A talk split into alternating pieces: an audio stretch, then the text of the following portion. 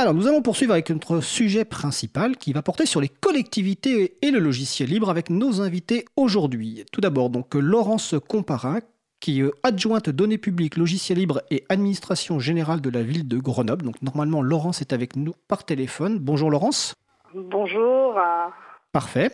Notre deuxième invité, Pierre Lévy, euh, de la direction des systèmes d'information et du numérique de la mairie de Paris, et notamment en charge de la, maintenance et de l'évolution de la plateforme Lutèce dont on va parler euh, dans le cours de l'émission. Bonjour Pierre. Alors déjà, première petite question bah, rapide, une petite présentation individuelle de votre parcours. On va commencer par Laurence. Donc euh, je suis effectivement adjointe au maire de Grenoble, comme tu l'as dit Fred, en charge de beaucoup de choses, et en particulier l'utilisation et la diffusion des logiciels libres au sein de notre collectivité. Euh, donc je suis élue depuis 2014. Et par ailleurs, à titre professionnel, je travaille à l'université euh, où je travaille sur les systèmes d'information et les référentiels d'identité. Merci Laurent. Et toi Pierre?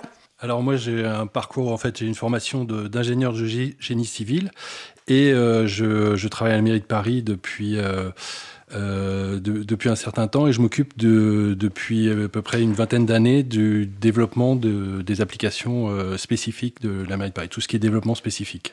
D'accord. Alors c'est une première émission sur le thème des collectivités et, du logiciel libre. Hein. Nous aurons l'occasion d'en refaire, euh, évidemment, pour entrer euh, dans, le détail de certains, de certains points et puis avec euh, d'autres collectivités. Là, l'idée, c'était de réunir deux collectivités pour un petit peu aborder bah, les, raisons déjà pour lesquelles ces deux collectivités, donc la, ville de Paris et, la ville de Grenoble, ont choisi d'investir et d'utiliser des logiciels libres et un, retour d'expérience sur bah, des sujets en interne euh, avec euh, des axes un petit peu variés. Mais vraiment, c'est une, première émission, donc ne vous inquiétez pas, on en refera d'autres. J'aurais envie de dire que la première question, quelque part, bah, pourquoi une collectivité alors en 2019 ou même avant, euh, choisit alors soit d'utiliser partiellement des logiciels libres, soit de donner la priorité aux logiciels libres, voire d'investir dans le développement de logiciels libres. Alors Laurence Compara pour la ville de Grenoble. Alors il y a des raisons euh, éminemment politiques forcément. Hein. Le logiciel libre, c'est un logiciel euh, sur lequel on a la main. Euh, on peut modifier le code, on peut aller voir comment il, fonctionne. Il n'est pas fourni clé en main dans une boîte noire par une grande entreprise qui en général est à l'autre bout de la planète. donc c'est quelque chose qui est vertueux en termes d'ouverture, de partage de la connaissance, vous pouvez l'améliorer, vous pouvez participer à élaborer collectivement cet outil-là. Donc il y a une philosophie derrière euh, qui nous parle, nous, politiquement, au sein de notre équipe municipale. Euh, il y a aussi le fait que quand on investit de l'argent public dans notre informatique, on trouve ça plus intéressant de faire appel à des boîtes de formation, à des développeurs locaux, à des gens qui vont nous accompagner, qui sont sur notre territoire, qui vont embaucher des gens localement, qui vont faire vivre l'économie locale, plutôt que euh, d'envoyer euh, l'argent de, l'impôt de nos concitoyennes et concitoyens euh, à l'autre bout du monde, chez des entreprises qui, qui plus est, en général, élever l'évasion fiscale au rang des beaux-arts. Il y a cette dimension-là, et il y a une dimension d'exemplarité aussi euh, dans une collectivité publique. Hein. Euh, euh, on équipe des écoles, par exemple, dans les écoles en tant que municipalité. Donc, quel monde numérique est-ce qu'on prépare pour les, les, futurs citoyens citoyennes de demain? Avec quel monde numérique on les met en contact à l'école? Voilà, c'est aussi important pour nous en tant qu'acteurs politiques de nous poser ces questions-là et d'avoir une réponse politique. Alors une réponse qui va rester opérationnelle. Il faut évidemment que les gens continuent à puissent travailler. Euh, mais voilà, il y, a, à la base une volonté politique. D'accord, merci Laurence. Alors côté euh, mairie de Paris ou côté DSI, donc direction des systèmes d'information de la mairie de Paris, est-ce que quelles sont les raisons de cet investissement dont on va parler juste après? Pierre Lévy, de la mairie de Paris. Alors cet investissement, ce qu'il faut dire peut-être, c'est que la ville de Paris a été assez pionnière dans le, dans le domaine, puisque dès 2001, euh, en fait, avec euh, l'arrivée de Bertrand Delanoë, en fait, il y a eu une volonté des politiques de mettre en place euh, du logiciel libre à la mairie. Et ça a été un peu la naissance du projet Lutèce, où, euh, l'équipe municipale, tous les, adjoints de cabinet avec leurs conseillers techniques sont, sont venus voir la DSI euh, pour demander une plateforme pour les mairies d'arrondissement, une plateforme qui devait être euh, entièrement basée sur des logiciels libres. Donc la volonté politique était très forte. En fait, en 2000, si on se replace un petit peu à l'époque, 2001, c'était c'est la publication du rapport Carsenac qui faisait sur l'administration électronique et qui indiquait que le logiciel libre était vraiment une, offrait des potentialités très vertueuses pour l'administration. Et c'est c'est par exemple aussi la, création de, de l'ADULACT à l'époque, qui est l'association des développeurs utilisateurs de logiciels libres dans les collectivités territoriales. Et dans euh, l'administration. Et dans l'administration, voilà, j'ai le A de ADULACT.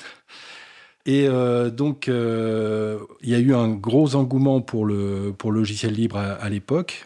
Et, et, en fait, cette, cette volonté cette, euh, cette, volonté était très politique. Et ça rejoint un autre phénomène euh, que Richard Stallman appelle l'open source, qui distingue du logiciel libre, qui est un petit peu le côté technique du logiciel libre, c'est-à-dire le partage, le partage euh, du code et comme moyen technique de développer. Donc ça, moi, du point de vue technique, je dirais que moi, j'étais plus passé du côté de l'open source et les, élus plus du, côté logiciel libre. Et en fait, euh, c'est un peu cette alchimie entre, euh, entre la partie technique et la volonté politique qui, a, qui permet de, créer donc des, projets tels que, tels que l'UTES.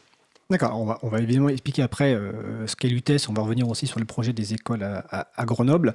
je préciserai juste que ce n'est pas Richard Stallman qui appelle ça open source, c'est l'Open Source Initiative en 1998 qui a créé ce terme-là. Euh, mais ce qui est intéressant, c'est dans ce que tu dis et de ce que dit aussi euh, Laurence, c'est une rencontre à la fois entre une volonté politique, décision politique, donc qui est plutôt, on va dire, le logiciel libre en tant qu'enjeu de société, et une rencontre avec des techniciens ou des techniciennes qui sont plus effectivement dans l'aspect pratique qu'on pourrait mettre dans le, terme de open source, peut-être ce qu'on peut dire. Et dans cette introduction, j'ai retenu quand même quelques termes. Donc quelque part, c'est donc euh, le développement d'un tissu économique et social local.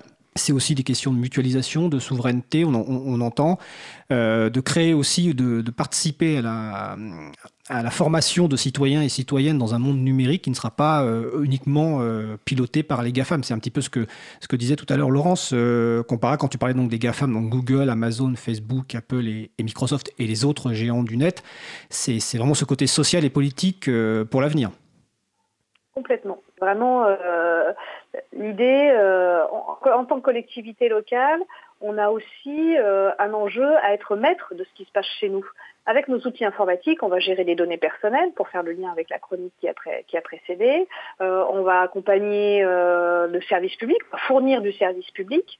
On, doit avoir la main là-dessus. Euh, on a une responsabilité, il y a un enjeu à avoir cette souveraineté numérique. Et le logiciel libre, l'open source sur la porte d'entrée qu'on va choisir, est clairement un moyen au service de cette souveraineté. D'accord.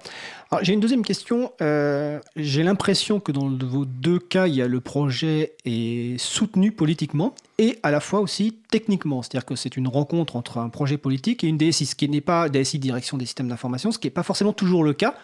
Des fois, ça peut être une, volonté politique qui n'est pas suivie par la partie technique, et puis des fois, c'est plutôt des, gens de la technique qui voudraient faire du logiciel libre et que le politique ne suit pas. Mais si je comprends bien dans vos propos, en tout cas, Laurence notamment, alors Grenoble, c'est plus court, c'est plus récent, c'est 2014 si je me souviens bien, c'est la nouvelle mandature euh, municipale.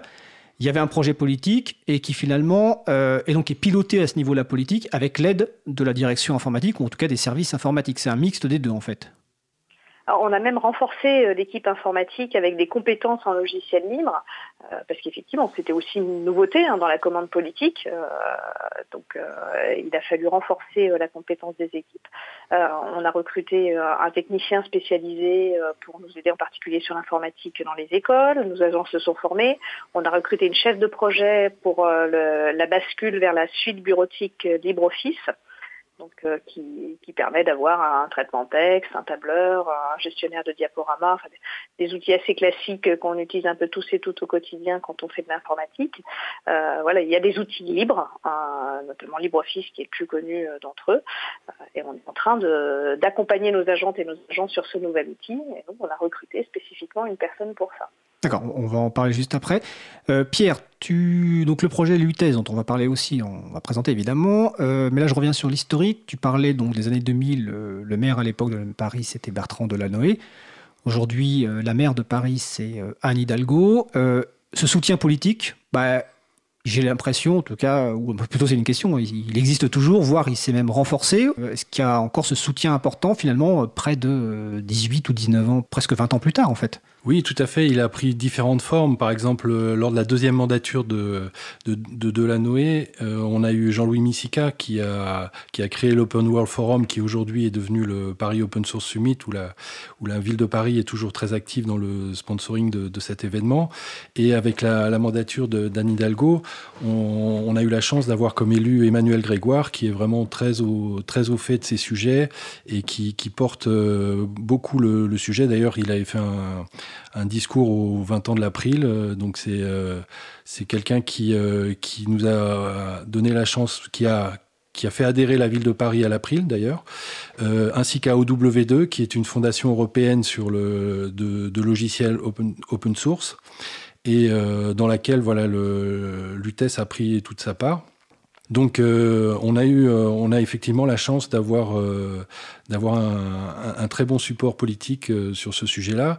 Mais j'irai même plus loin, c'est-à-dire que le support, il doit être euh, à tous les niveaux de, le, de la chaîne, c'est-à-dire qu'il doit être à la fois au niveau politique, au niveau du secrétariat général, au niveau de la direction et au niveau des équipes techniques. Je dirais qu'il y a presque quatre maillons et, et je dois dire qu'aujourd'hui, on a la chance depuis 2-3 ans d'avoir un petit peu tout, euh, tous ces maillons qui sont, euh, qui sont alignés et, euh, et, qui nous permettent donc de, de bien, de bien développer les, services numériques de la ville. Alors, comme on dit, les planètes sont alignées. J'en profite pour préciser que Grenoble est aussi euh, membre de l'April, d'ailleurs depuis la même période, à peu près 2015 euh, de mémoire. Ce qui me fait penser que tout à l'heure, on aura j'aurai peut-être une petite question justement sur l'implication ou l'investissement des collectivités dans des structures telles que l'April ou, comme tu l'as dit, des groupes de développement euh, comme OW2 ou même la Dulac. Donc, au-delà de simplement les actions en, local, c'est important de, cette participation dans l'environnement du, du logiciel libre. Est-ce que Laurence, tu veux rajouter quelque chose sur cette partie introduction avant qu'on passe euh, un petit peu aux exemples concrets qu'on parle notamment, donc je vais prévenir les sujets qu'on va évoquer pour que les personnes qui nous écoutent, on va évoquer euh, migration de LibreOffice à Grenoble, la partie école aussi à Grenoble, et évidemment on va aussi rentrer dans le détail sur euh, l'UTES à Paris. Mais sur cette première partie, est-ce que vous souhaitez ajouter quelque chose Laurence? Simplement dire que la ville de Grenoble a rejoint récemment la coalition des villes pour les droits numériques, For Digital Rights in French in the Text, qui est une, un regroupement de villes à l'international. On y retrouve Amsterdam, Barcelone, New York, euh, et qui souhaite réfléchir justement aux responsabilités qu'ont les villes dans ce monde numérique, avec l'enjeu que les droits humains soient respectés dans le monde numérique comme ils devraient être euh, également euh, dans le monde réel avec tous les guillemets de rigueur, hein, le monde numérique et tout ce qu'il y a de plus réel. Euh, et donc voilà, c'est aussi euh, cette, toute cette même idée de philosophie où euh, bah, le numérique il est dans nos vies et euh, les valeurs qu'on porte euh, d'une manière générale, on doit les porter aussi dans le numérique. Merci pour cette précision. Pierre, est-ce que tu veux ajouter quelque chose sur cette euh, partie introductive? Euh, non. non? Ok, bah très bien. Non, mais on va, on, va passer à la suite. Donc, on a, on a, on a cité, euh, donc Laurence Compara a cité, a parlé de LibreOffice, donc la migration de, de LibreOffice au niveau donc de la ville de Grenoble, elle a parlé aussi des écoles. Euh, Pierre a parlé donc de, de on va commencer un petit peu donc à, détailler ces, projets en termes de retour d'expérience euh, pour aussi encourager d'autres collectivités, parce que je rappelle que l'an prochain, en 2020, il y a les élections municipales. C'est, je parle aux gens du logiciel libre et autres c'est l'occasion aussi d'encourager des listes candidates à mettre dans leur programme le logiciel libre, comme c'était le cas euh, dans la ville de Grenoble, dans la liste sur laquelle faisait partie Laurence Compara. Donc l'idée, c'est aussi de leur donner des idées d'action, parce qu'il y a des actions qui sont plus ou moins simples et d'autres euh, qui peuvent prendre plus de temps. Donc on va commencer peut-être par euh, bah, LibreOffice, parce que c'est un logiciel que sans doute beaucoup de gens utilisent sans savoir forcément est, que c'est un logiciel libre. Donc Laurence Compara, donc, la ville de Grenoble a décidé de, si je si j'avais bien suivi, donc la migration des postes de travail des personnes qui travaillent dans la collectivité à LibreOffice, donc la suite bureautique libre. Tout à fait. Donc euh, c'est un projet qui a démarré il y a un an à peu près maintenant. On s'est donné trois ans pour euh, pour le mener au bout. Donc ce sont des projets de, longue haleine. Évidemment, c'est proportionnel à, la taille de la collectivité. Hein. Donc ça concerne la ville de Grenoble et son centre communal d'action sociale. Euh, il y a à peu près 3500 agents et agentes dans ces deux collectivités. Alors tout le monde ne travaille pas au quotidien sur un ordinateur. Hein. Les agents de la propreté urbaine, euh, les espaces verts euh, de la cantine, etc. ne sont pas derrière un bureau comme d'autres agents au marché public ou, ou l'accueil de l'état civil. Donc ça ne concerne pas forcément toutes ces personnes-là au quotidien, mais ça fait quand même beaucoup de monde. et donc c'est un projet politique, une fois qu'on a posé une volonté politique, il faut, l'intendance suivra, hein, comme on dit, ben non, il faut donner les moyens à l'intendance de suivre. Donc il faut effectivement que la direction générale, hein, comme euh, comme c'est le cas à Paris, euh, appuie euh, la démarche. Et puis, je l'ai dit, nous avons recruté une chef de projet qui accompagne les services dans ce changement. L'objectif, c'est d'une part de s'assurer que cette bascule elle est possible, c'est-à-dire que les gens vont pouvoir continuer à travailler en changeant d'outil. Est-ce que leur logiciel de comptabilité va marcher avec? Est-ce que le logiciel RH va marcher avec? Euh, Est-ce que les modèles de documents qui s'étaient faits vont marcher avec? On a cette responsabilité-là que l'institution continue à fonctionner, on rend du service public hein, derrière, donc il faut que ça suive. Euh, et puis, c'est aussi une opportunité, je dirais aussi et surtout, une opportunité de transformer l'institution. L'idée, c'est pas je prends ce que je faisais euh, avec euh, ma fibre bureautique dont je t'ai non, euh, et paf, je, je, transforme ça sous du LibreOffice et je continue tout pareil qu'avant. J'en profite pour réinterroger mon organisation.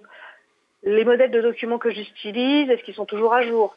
Je vais en profiter pour les transformer en écriture inclusive. Euh, je vais peut-être me rendre compte qu'il y a des gens qui galèrent un petit peu au quotidien. Euh, ils ont des bouts de tableur dans un coin, des bouts de fichiers dans un autre. Ils ont du mal à partager tout ça entre euh, entre les personnes qui doivent travailler dessus. quand je dis qu'ils bricolent, c'est pas du tout une critique. Hein. Ils arrivent à travailler, mais on va se rendre compte que les conditions de travail sont peut-être pas optimales et que c'est peut-être pas de mettre à jour la suite bureautique qu'il faut faire, mais se poser la question de leur fournir un logiciel métier pour leur faciliter la vie. Donc c'est vraiment un, projet de transformation et donc ça nécessite beaucoup d'accompagnement et beaucoup de temps de travail à comprendre le métier des services, ce qu'ils font au quotidien, euh, où est-ce que ça coince, où est-ce que ça marche super bien et il faut surtout pas y toucher, etc., etc. Donc c'est pas du tout un projet technique. Il y a une dimension technique évidemment, mais c'est un projet organisationnel. C'est très intéressant parce que c'est un point essentiel quand on parle de migration. Euh, souvent, on, pense que c'est une migration technique, alors qu'en fait, l'essentiel, c'est comme tu le dis, c'est l'organisationnel. Euh, je précise, quand tu parles de la chef de projet LibreOffice, que le 18 juin 2019, on fait une émission justement sur LibreOffice et qu'on euh, on va la convier à intervenir pour faire un petit point. Et avec d'autres personnes de l'association qui s'appelle La Mouette, qui fait la promotion et le développement de, LibreOffice en France, donc le 18 juin. Donc voilà, et c'est donc ce qui est intéressant là-dedans, c'est que c'est un projet global. Quand tu dis effectivement qu'en plus euh, il y a une, réflexion sur les, documents qui existent, sur les procédures, euh, etc. Voilà, c'est un projet global. Tu as en plus un investissement parce qu'il y a une chef de projet qui a été embauchée. Donc déjà c'est un premier conseil, ou en tout cas quelque chose qui est essentiel pour les collectivités ou même des structures euh, type entreprise qui voudraient migrer vers un outil tel que LibreOffice, c'est qu'il ne faut pas oublier l'humain et que c'est c'est peut-être l'humain d'ailleurs qui est le plus important là-dedans, hein, sans aucun doute au-delà du logiciel. La formation des agentes et des agents, voilà. c'est euh, fondamental. Et est-ce qu'il y a eu des, des, résistances justement de la part des, du, du, personnel en se disant, parce que souvent euh, il y a quelques outils un petit peu dans, en informatique que les gens n'aiment pas trop forcément changer, qui est l'outil un peu, bah, l'outil bureautique parce que c'est un outil de production très important. Mm-hmm. Est-ce qu'il y a eu une résistance ou est-ce que ça a été finalement euh, vu comme quelque chose de très positif? Alors, on en est vraiment dans cette phase où notre chef de projet euh, fait la tournée des popotes, prend beaucoup de temps à être euh, à l'écoute euh, des services, à tester les documents, les modèles de documents qu'elle va mettre à leur disposition, comprendre où ça coince, pourquoi, quel est leur objectif métier, etc. Donc, il y a vraiment beaucoup d'énergie qui, est mise autour de ça. et avec ce que je disais, on repère des pistes d'amélioration. Donc ça lève énormément d'inquiétudes ça rassure beaucoup, euh, ça, voilà, ça améliore, euh, et surtout ça ne dégrade pas. Euh, améliorer, c'est la cerise sur le gâteau, mais on a besoin de garder le gâteau.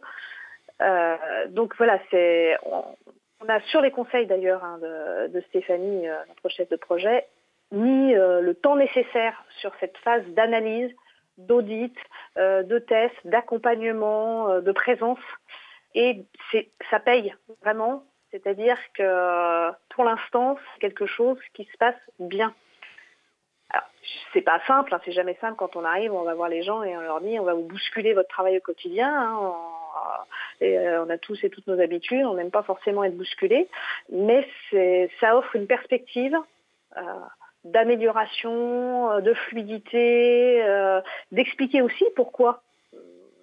Ok, l'élu a dit c'est vers là qu'il faut aller. bon, à un moment, l'élu peut dire elle est bien gentille, mais c'est pas elle qui fait le boulot, ce qui est tout à fait vrai. Et donc de prendre le temps de bien regarder le quotidien, le boulot quotidien, et de se donner les moyens que ça va suivre, ça c'est vraiment fondamental. Et là on est vraiment dans cette phase, et pour l'instant, le fait de prendre ce temps-là fait que ça se passe bien. Ça, c'est un point essentiel parce que finalement vous partez des besoins des personnes et l'outil, même s'il a été choisi pour les raisons qu'on a pu évoquer, euh, l'essentiel, c'est partir des besoins des personnes, d'adapter, de prendre son temps. Donc on note qu'une migration, ça se passe pas en... du jour au lendemain. On n'installe pas euh, LibreOffice à la place de Microsoft Office. Il y a un temps d'évaluation dont tu parles et qui est assez important. et, qui va être payant parce qu'on investit aussi sur, le, sur, la, sur la durée. Quand on, quand on améliore les processus, quand on fluidifie les choses, etc., on n'est pas juste en train de changer d'outil. On interroge l'institution et on améliore l'institution, donc le service public au final. Et est-ce que pour l'instant, il y a eu des, des, on va dire des personnes tests qui ont déjà utilisé LibreOffice ou vous êtes encore dans la phase justement d'accompagnement, d'évaluation des besoins? On est encore dans la phase d'audit, on va passer à la phase de formation, parce que voilà, il y a un moment où on va dire euh, tel service, ça y est, on vous a vu, tous vos documents sont prêts, euh, on a bien calé, euh, on va vous supprimer votre ancien outil, on va basculer sur le nouveau, donc on vous forme. On va pas non plus vous lâcher euh, sans parachute. voilà, il faut retrouver ses marques, comment je fais pour imprimer, comment je fais pour faire ceci, cela. donc ce temps de formation, il est prévu aussi. D'accord. Alors, on va passer à un sujet un petit peu, enfin même assez différent, mais euh, on va revenir un peu sur Paris. On reviendra sur LibreOffice et notamment sur euh, dans la partie euh, des difficultés potentielles et notamment, tu en as déjà un petit peu parlé, l'adhérence aux, outils métiers propriétaires, qui est un problème historique dans les outils de bureautique et dans les cadres de migration. Mais là, on va parler un petit peu donc côté Paris. Alors, c'est un sujet totalement différent parce qu'on va parler de, de, l'UTES. Alors, le défi pour euh, Pierre Lévy, ça va être d'expliquer simplement ce, qu'est l'UTES. Donc, est-ce que tu peux nous présenter, voilà, en quelques mots, euh, ce qu'est l'UTES, cette plateforme l'UTES D'accord. Alors, au début, donc. Euh, je vous ai raconté un petit peu le, début de l'UTES. Donc, c'était une plateforme, un CMS qu'on appelle un, outil de gestion de contenu, euh, on peut rapprocher un petit peu de voilà des, outils tels que Drupal ou, WordPress. Et puis au fil des années, c'est devenu euh, un framework, un cadre de développement pour nos applications euh, métiers et pour nos services numériques. Donc aujourd'hui, il y a des outils qui permettent de, qui permettent de générer du code, il y, a des, il y a tout un outillage autour qui permet de réaliser assez rapidement des, des applications. À titre d'exemple, par exemple, quand euh, Anne Hidalgo est, arrivée à la tête de la mairie, elle a voulu mettre en place très rapidement un, budget participatif et euh, l'outil a dû être développé en deux mois et pour, euh, pour ouvrir en septembre. Et voilà, la plateforme nous a permis de développer très rapidement ce, service. Donc aujourd'hui, c'est un outil qui nous permet de, une plateforme qui nous permet de, de développer un petit peu tout n'importe quel type d'application web et de, manière, euh, je dirais, sécurisée et rapide. Et donc, pour prendre un exemple, euh, paris.fr, le site paris.fr, c'est l'UTES ou pas? Alors le site paris.fr, non, c'est pas l'UTES. En fait, euh, il est non, mais il n'y a pas de. Bon, j'habite pas Paris, hein, j'habite Saint-Denis. Donc... Le, le, site, le site éditorial, en fait, est réalisé par la direction de, de la com. C'est pas l'UTES. Par contre, l'ensemble des services numériques qui sont sur paris.fr, euh, que ce soit les demandes d'actes d'état civil, carte citoyenne, enfin, tous les services numériques sont, euh, sont en l'UTES. D'accord, donc voilà, j'étais pas trop loin, c'est pas, non, non, c'est pas, la partie éditoriale, on va dire, c'est la partie service numérique, donc le plus essentiel pour euh, les habitants et les habitantes de Paris. Et comme tu l'as dit donc, tout à l'heure, l'UTES a commencé en 2000 ou 2001. Ça a été la première, euh, la, ville de Paris était la première collectivité à libérer un outil interne sous licence libre. Tout à fait, c'est le Conseil de Paris en septembre 2002 qui a voté le, reversement dans le libre du code de, de l'UTES. Et donc euh, on peut noter donc depuis l'UTES poursuit son développement, grandit avec donc chaque nouveau quelque part service numérique de la ville de Paris est basé finalement, si je comprends bien, sur, euh, sur l'UTS et c'est un, redéveloppement, euh, enfin de nouveaux euh, services à chaque fois. Tout à fait. On a des services, je dirais, assez génériques. On a notamment un, service de prise de rendez-vous que je conseille vraiment à toutes les collectivités parce qu'il apporte euh, un, service euh, très, très, euh, très, très intéressant. Nous, il est utilisé, par exemple, pour les demandes d'urbanisme, pour les, vaccinations, les, demandes de rendez-vous avec les directrices de crèche. Enfin, il est, il est vraiment utilisé à plein à plein d'usages différents. Et euh, il est vraiment très facile à réutiliser pour, euh, pour d'autres collectivités. Et, euh, et, on a plein de services aussi beaucoup plus spécifiques à Paris. Donc quand tu parles de, tout à l'heure en introduction, on parlait de mutualisation à un moment, je, crois bien, et aussi de réutilisation, c'est un mot très fort dans le domaine du logiciel libre. Ça veut dire que d'autres collectivités utilisent l'UTES pour leurs propres services alors effectivement, l'idée quand euh, le Conseil de Paris a voté cette, euh, cette libération, c'est que ce, logiciel puisse servir à un maximum de d'autres collectivités. D'ailleurs, Grenoble a été utilisateur de, de l'UTES de, de 2002 à 2005. Donc voilà, l'idée c'est de partager pour pouvoir bénéficier de contributions externes, pour que le coût, les coûts de développement aussi soient, soient partagés entre toutes les entités et euh, aujourd'hui, on commence à travailler euh, de manière très très productive avec, euh, avec la ville de Lyon notamment, on travaille sur des projets communs. Ils, utilisent des modules qu'on a développés nous, et nous, on est en passe d'utiliser des modules qu'ils ont développés eux. Donc l'idée du, partage, il est vraiment de pouvoir récupérer des contributions, que ce soit de l'utilisation, des, retours d'utilisation, des, tests, ou carrément des, modules du code.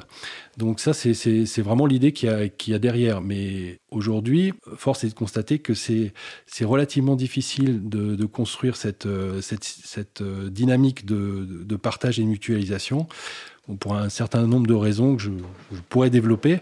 Alors, on, abordera ces problèmes de mutualisation après, la pause musicale, parce que c'est effectivement important.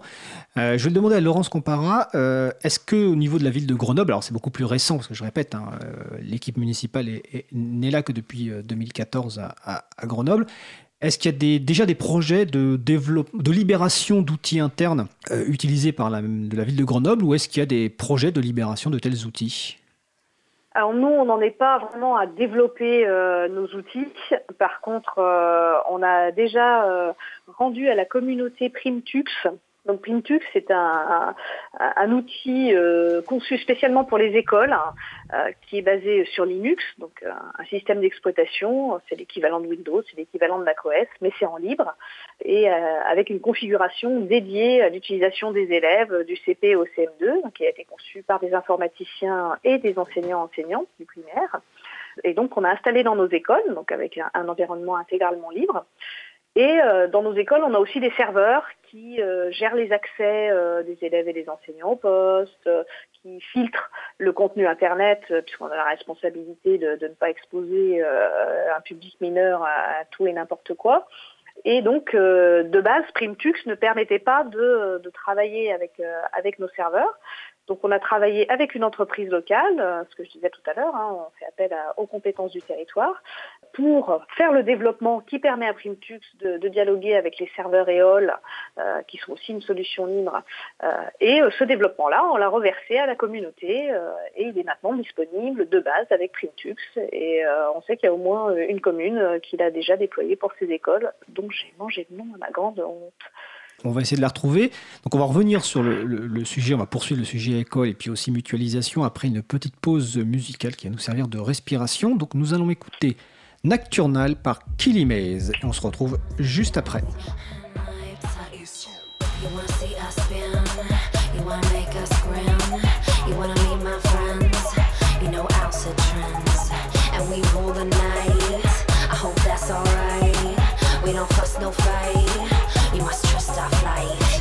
Buckle up, grab a two buck chuck, screaming out, we still give a fuck, change luck, gold struck, blow suck, shotgun bust, two dimensional thrust, it's intentional trust, unconventional lust, they still following us, we are following none, you been swallowing dust, they've Halloween guns, teach kids sack funds, sticky icky, we get a little tricky, you ask how many grand, and I'm thinking 50, maybe a hundred, but we do this for fun, ask how many lost, and I'm saying none, I ain't playing games with no one, it's not a shame, we all have one. The owls in me, meant to be clean, bearing of the sea while they stare at me. How can it be? You wanna see us spin? You wanna make us grin? You wanna meet my friends? You know owls are dreams, and we rule the night. I hope that's alright. We don't fuss, no fight. We must trust our flight. Hop up in a spaceship, and you gon' say shit. Telepath coordinates, leaving all the races. Fuck all of your faces. Stay here with the platelets. Now they want to race. Everybody take your places. Okay, fine. Bring them anyway. Transform their brains when we press play. And this time, I'm blind. No child left behind. No memories will rewind through this warp place in time. May seem morbid, but it's prime. You are an orchid of her mind. Mother Earth ain't been feeling fine. Oi, just trust that we install you toy. We must only recall our joy. No more phony, homogenized boy. No more death to little girls and boy. Everyone is equal, no chosen, hoi polloi. You wanna see us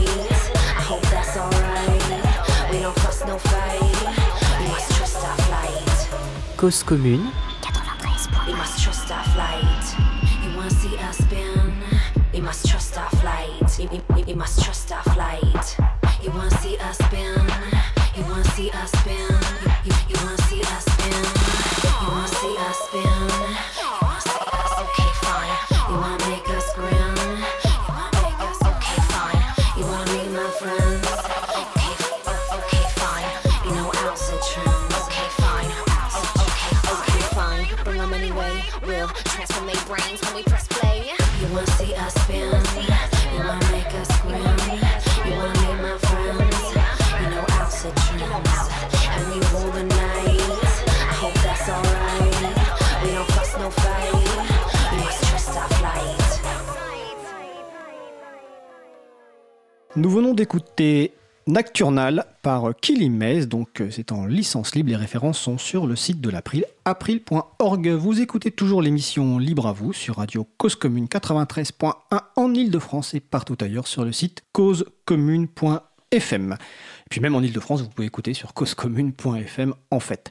Alors nous allons poursuivre la discussion sur euh, le thème des collectivités le logiciel libre, donc toujours avec nos invités du jour, Laurence Compara, adjointe données publiques, logiciel libre et administration générale de la ville de Grenoble, et Pierre Lévy de la direction des systèmes d'information et du numérique de la mairie de Paris, notamment en charge de la maintenance et de l'évolution de la plateforme Lutès. Juste avant la pause musicale, Laurence Compara nous parlait un petit peu de PrimTux qui est une distribution pour les écoles basée sur euh, un système libre GNU Linux. Est-ce que tu peux rentrer un petit peu plus euh, dans le détail ou en tout cas expliquer voilà, euh, ce qu'il est possible de faire dans les écoles avec cette distribution donc, qui s'appelle PrimTux?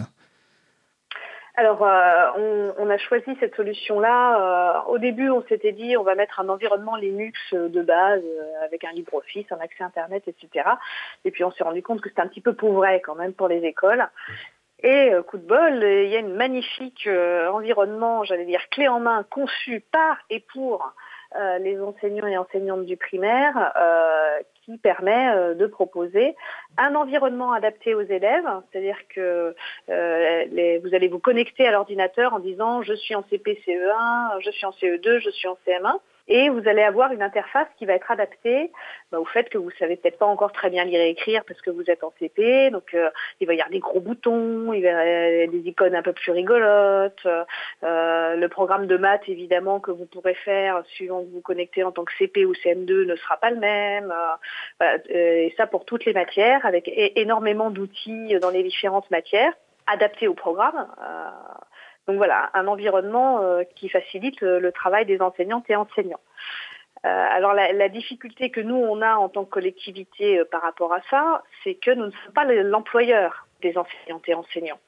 Donc tout ce travail d'accompagnement dont je parlais, que nous pouvons faire en tant qu'employeur auprès de nos agents et de nos agentes quand on passe à LibreOffice euh, à la ville de Grenoble et au CCS, ça n'est pas à nous de le faire euh, en éducation nationale. C'est l'éducation nationale qui a la charge de la formation des enseignantes et des enseignants.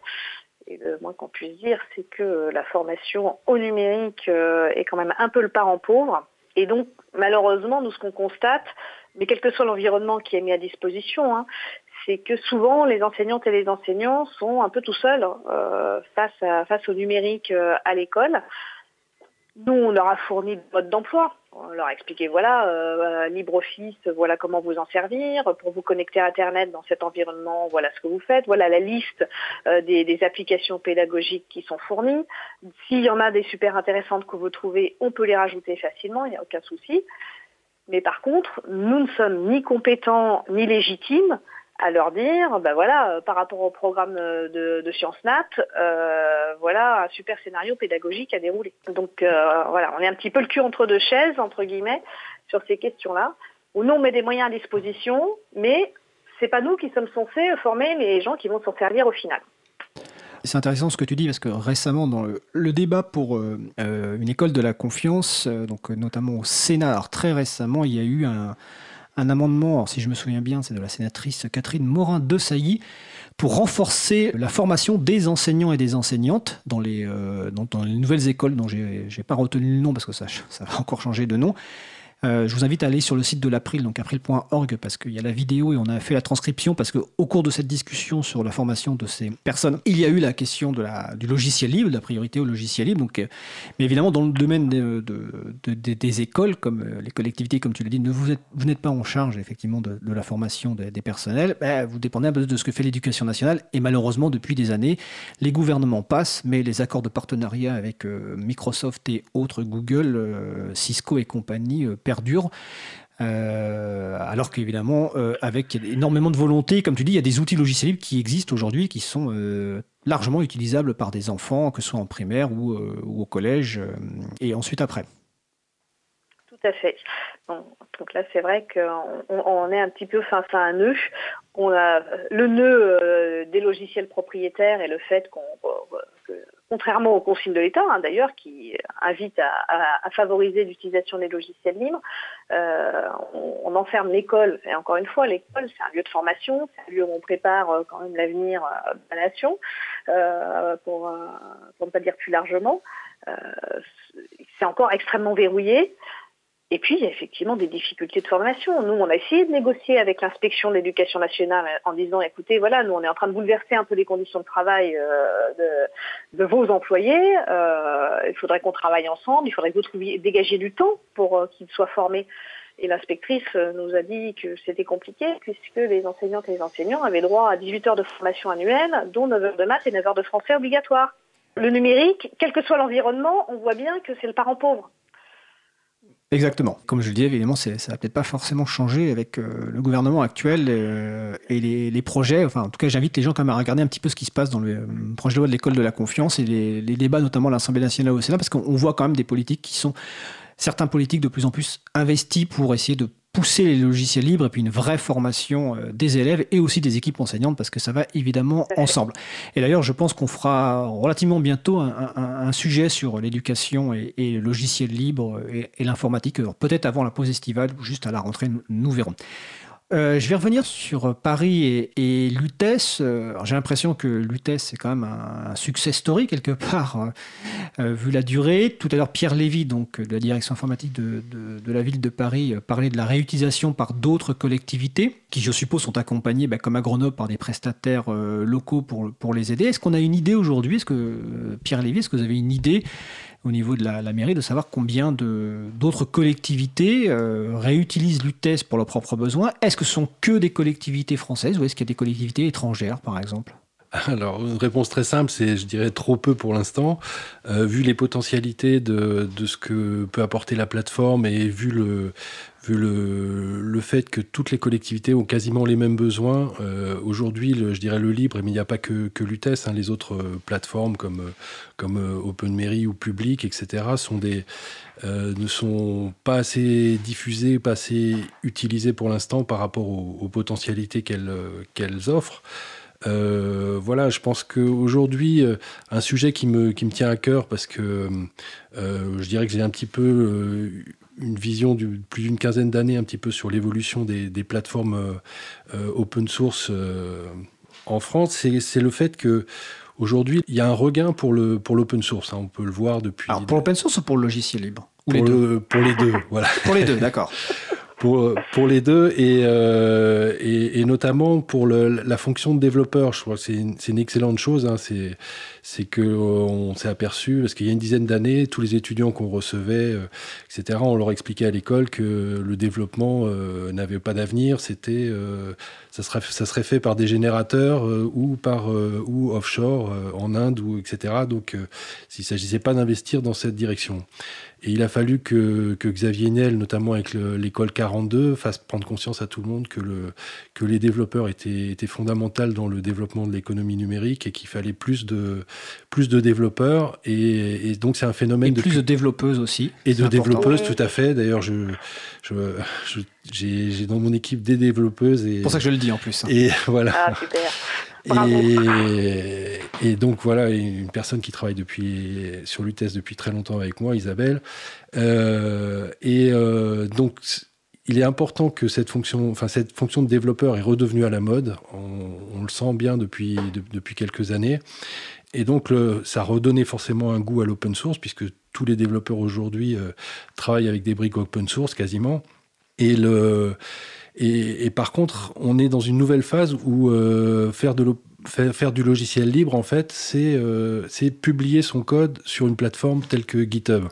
Sauf que c'est loin d'être suffisant. Et, euh, et ce que le message que j'essaye de faire passer un petit peu dans le milieu des, collectivités, c'est que c'est très bien de, de, de, faire des logiciels, de les, de les reverser, mais il est vraiment important euh, pour que le logiciel ait, une chance de, survivre, et je suis bien placé pour le, savoir, il y a beaucoup d'autres critères qui sont très importants, comme la gestion de la sécurité, comme les tests, la documentation, la maintenabilité, l'exploitabilité. et, euh, et, donc, si, euh, si, tout le monde reverse son code de manière un petit peu anarchique, c'est euh, ça, ça ne sert pas forcément le système parce que du coup, on n'arrive plus à choisir. On, peut tomber sur des logiciels qui sont pas suffisamment euh, de bonne qualité et donc aller dans des déceptions. Et aujourd'hui, mon message, il serait plutôt de d'essayer de contribuer aux plateformes existantes alors en fonction de ses affinités en termes technologiques, hein, si on est plutôt euh, Python, PHP ou, JavaScript ou Java. Hein, Ça, ce sont des langages de programmation. C'est des langages de programmation. Bon, L'UTES, par exemple, utilise euh, le langage Java. Donc, en fonction de ces, affinités-là, de, des compétences internes, etc., je pense que euh, on servirait mieux le, la réutilisation, la mutualisation, si, si les gens participaient, contribuaient, s'associaient sur des plateformes comme ça. Et, euh, vraiment, là, je tiens à saluer euh, bah, Lyon ou, euh, Marseille ou, Nice aussi, avec qui on, travaille un petit peu en ce moment, de, rentrer dans des logiques comme ça. Et, bah, on espère que ça va, permettre de consolider en fait des communs logiciels qui puissent être vraiment à disposition de tous et réutilisés par toutes les collectivités. Et en rajoutant un peu d'éthique là-dedans, on arrive au, logiciel libre. On passe de l'open source au logiciel libre. Oui, je suis désolé, Frédéric. on a eu la discussion. je remplacé dans mon discours euh, open source par logiciel libre. Je précise qu'on a eu la discussion avant, le, avant la présidentielle. Je, taquine un, peu Pierre. Alors, je surveille l'heure parce que le temps passe en fait euh, sur ce sujet quand même passionnant. Je voulais revenir sur euh, une difficulté qui a été évoquée tout à l'heure par Laurence Compara quand elle parlait de LibreOffice et qui est une difficulté qu'on connaît hein, depuis très longtemps, qui est l'adhérence de la suite bureautique, euh, Microsoft Office hein, pour pas la nommer, aux outils, euh, outils métiers propriétaires. Euh, est-ce que c'est le principal défi, cette adhérence, c'est-à-dire le fait que cette dépendance, hein, on va dire plutôt le terme dépendance, ah, est-ce que c'est la principale difficulté quand on fait un projet de migration vers LibreOffice, au-delà de l'humain dont on a parlé tout à l'heure? Est-ce que d'un point de vue technique, c'est la principale difficulté? C'est la deuxième difficulté, effectivement. Il y a l'aspect changement et puis il y a le côté est-ce que je vais pouvoir le faire? Est-ce que les logiciels métiers que j'ai, est-ce que mon logiciel de comptabilité, mon logiciel ressources humaines, mon logiciel de gestion des cantines, euh, de gestion de mes piscines, etc., etc., euh, est-ce que ça va marcher si j'ai besoin de gérer les documents de type euh, voilà courrier, tableur, etc. Est-ce que ça va marcher si je n'utilise plus la suite que, que tu n'as pas nommée Eh bien, il y a des cas où on est coincé. Il n'y en a pas beaucoup, euh, mais il y a quand même des moments où des éditeurs logiciels nous fournissent des outils qui ne fonctionnent que dans une configuration donnée. Ça ne va marcher que avec Windows, que avec Microsoft Office. Et ça ramène à cette question de la souveraineté que je soulevais tout à l'heure. Moi, en tant que collectivité publique, qui dépense de l'argent public, ça veut dire qu'il y a des moments où en fait je n'ai pas le choix de ce que je vais mettre en place dans ma collectivité pour rendre le service public. Ça pose une question de fond quand même. Euh, il y a une absence de liberté, alors qu'il y a une offre par ailleurs, potentiellement. Et du coup, ben voilà, parce que je ne vais pas non plus empêcher mes agents et mes agentes de travailler, je ne vais pas mettre en danger le fait de rendre mes missions de service public ou de remplir mes obligations réglementaires. Donc ça peut être un vrai frein. Et là, on a un souci euh, où les éditeurs cèdent à la facilité en fait. 90, 99, 100% de euh, euh, leurs clients sont dans la configuration. euh, tout le monde considère comme étant la seule disponible. À force de l'avoir, on baigne tellement dedans, on n'imagine pas que ça puisse être autre chose. Alors qu'en fait, si, ça pourrait être autre chose. Alors oui, ça a un coût peut-être de se dire il faut que mon outil il soit disponible, il puisse marcher à la fois sous Windows, à la fois sous Mac, à la fois sous Linux, avec tel outil, etc. Mais ça veut dire aussi que dans la philosophie de la façon dont je le développe, il ben, faut peut-être que je pense à développer des outils qui sont indépendants du système euh, qui va être utilisé. Aujourd'hui, avec les, outils web dont nous parlait Pierre, euh, on fait énormément de choses. Quand on fait du web, euh, on n'est pas dépendant du système. Est-ce que vraiment j'ai besoin d'appeler des documents qui sont extérieurs? Est-ce que c'est pas plutôt mon outil qui va me générer un format PDF, par exemple? Ensuite, je vais envoyer par mail à mes correspondants. Il y a des logiques dans la façon de concevoir les outils qui sont en elles-mêmes bloquantes derrière. Et donc, au-delà du fait que c'est exaspérant sur le principe, c'est très important quand on se lance dans cette démarche, et, nous, c'est une des deux choses qu'on a faites euh, au préalable, hein, c'est cet audit-là, de dire est-ce qu'il y a des endroits où on va être coincé? Parce que se dire, si je veux changer ma suite bureautique, il faut que je change mon logiciel de comptabilité, ça change les données du problème. Alors ça, ça, nous fait penser, euh, pour pas pour pas faire croire que c'est moi qui ai pensé, je précise que c'est mon collègue en, régie qui me le signale. Cet, cet enfermement, bah, je, dirais que Laurence Comparan devrait envoyer euh, parler à, aux gens du ministère des Armées qui vivent un enfermement depuis maintenant euh, 2008 avec l'open bar Microsoft Défense, dont le renouvellement est euh, a été calculé sur 4 ans, qui est une durée qui est sans doute pas suffisante pour permettre justement de se libérer de cet enfermement-là. Donc il n'y a pas que dans l'éducation nationale, il n'y a pas que des entreprises, il n'y a pas que dans les collectivités, il y a aussi malheureusement des structures qui ont pourtant des moyens, le ministère de la Défense, donc on peut espérer que bientôt ils s'en libéreront. Ils arriveront évidemment avec des solutions euh, logicielles. Il était arrivé. Euh... Exactement. Surtout que voilà, il y a ce qui est intéressant dans ce qu'on présente aujourd'hui avec Paris et Grenoble, c'est des, des, des, exemples où ça fonctionne. Et effectivement, comme tu le dis, euh, la gendarmerie, qui, mais pareil comme Grenoble, la gendarmerie a pris le temps, a fait un plan de migration sur de longues années avec un accompagnement, une formation. D'ailleurs, ça me fait penser euh, une de mes dernières questions, mais à, donc à tous les deux, parce que là, on a parlé donc, euh, on va dire de, difficultés ou de points de blocage, et évidemment, la dépendance aux outils euh, métiers propriétaires est un point de dépendance très fort. Mais alors, quel levier, même si on en a déjà un petit peu parlé, mais quel levier vous conseilleriez à des collectivités qui voudraient euh, donc mettre en œuvre des projets logiciels libres pour que ça se passe bien? Alors, on va commencer déjà par, euh, par Pierre. Alors. Alors effectivement, il faut, sensibiliser, il faut sensibiliser, euh, je dirais, un petit peu tous les acteurs, euh, que ce soit les, élus, les opérationnels, les agents, etc. Et la sensibilité, leur faire comprendre un petit peu les, enjeux euh, civiques qu'il y a derrière, derrière le logiciel libre, c'est déjà une, très grosse étape. Laurence? Tout à fait. on l'a déjà dit, hein, mais il y a vraiment l'idée, c'est des projets de grande ampleur. c'est pas anodin c'est du changement, ça prend du temps, ça demande des moyens, ça va pas aller aussi vite qu'on le souhaiterait, mais si on veut l'installer de manière solide, euh, il faut se donner le temps. Et il faut, ce, que vient de dire Pierre, expliquer pourquoi on le fait. Il y a, il y a, des, il y a des, valeurs derrière, il y a des envies, euh, et puis mettre en avant aussi euh, les opportunités que ça va susciter.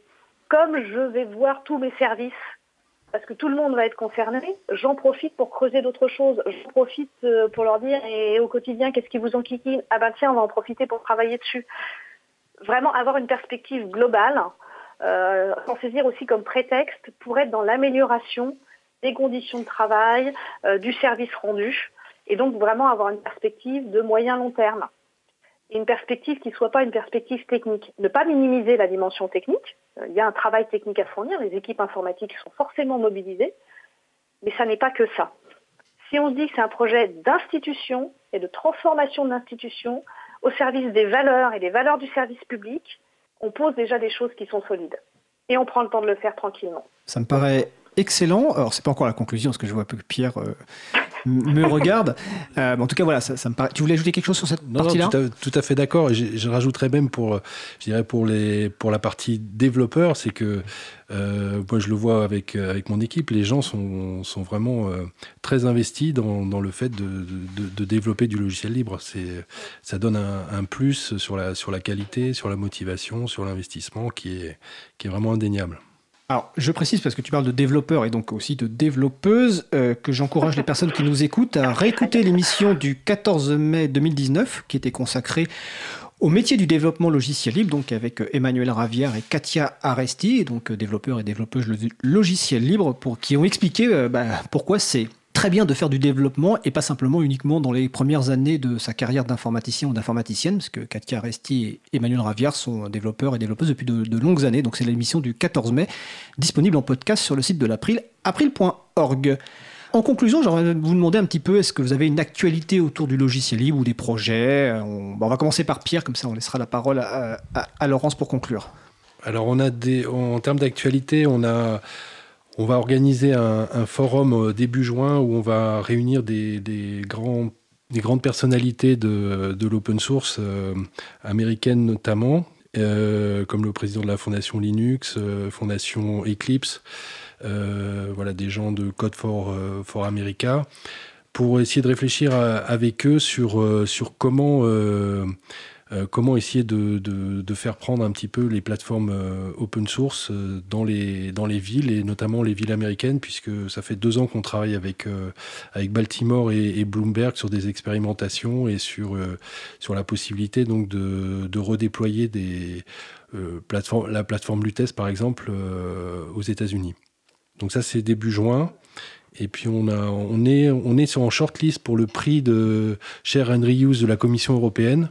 Donc, il y a partage et réutilisé. Partage et, réutilisation. et, réutilisation. Donc, euh, sont des prix, il y a eu 80 candidats et aujourd'hui, on a, il y a 16, 16 euh, nominés en shortlist et on est deux produits français en shortlist. C'est euh, OpenFisca, qui est un moteur de, calcul d'aide sociale qui est fait par le ministère des Finances, et Lutes. Et donc, les résultats auront lieu le 12, le 12 juin, je crois. Bah écoute Pierre, on croise les doigts et on annoncera ça dans l'émission euh, de l'April. Nous aussi. euh, Laurent, ces actualités côté Grenoble? Actualité, pas spécialement, puisqu'on est plus dans, les phases où on, monte en puissance. Euh, l'ensemble des écoles de Grenoble seront euh, toutes passées donc intégralement en logiciel libre à la rentrée. Euh, après plusieurs années euh, de travail. On a bien conscience qu'on a un peu bousculé tout le monde, en particulier les équipes pédagogiques. Et euh, une des choses qui nous reste à faire, et avec mon collègue Fabien Malbet, adjoint aux écoles, on porte vraiment ce projet-là tous les deux, on souhaite voir, en lien avec l'éducation nationale, pour se rapprocher des éditeurs des manuels scolaires numériques, parce qu'un des points de, tension, cette, dépendance au logiciel propriétaire, on l'a aussi sur les manuels scolaires. Euh, ce que nous font remonter les équipes pédagogiques, c'est que le manuel numérique qu'ils ont acheté, euh, bah, il tourne plus sous Linux. Euh, parce que ça n'a pas été conçu pour. Et donc là, on se dit qu'on a peut-être aussi un travail politique, nous, à faire pour nous, rapprocher des éditeurs pour qu'ils eh ben, fournissent leurs super outils utilisables par tout le monde cette annonce de migration est très bien et je ne peux que euh, appuyer ce que tu viens de dire. Avant qu'on se dise au revoir, je voulais quand même euh, repréciser une chose, parce que c'est important. Tout à l'heure, Pierre Lévy a, indiqué qu'Emmanuel Grégoire, euh, donc, qui est premier adjoint à la mairie de Paris, avait été présent aux 20 ans de l'April, donc à la soirée à Paris, parce qu'évidemment, on l'a invité. Je tiens à préciser que Laurence Compara est venue récemment à l'AG de notre association, l'April, qui, a lieu à Saint-Denis, donc en mars voilà, 2019. Donc au-delà de vos investissements euh, dans les collectivités, euh, Paris et Grenoble sont aussi investis donc, au sein notamment de l'April et d'autres structures et je vous en remercie. Euh, bah, écoutez, je vais vous souhaiter une bonne journée. Bonne journée Laurence et puis à bientôt. Merci beaucoup. À bientôt. Merci, à bientôt. À bientôt Pierre.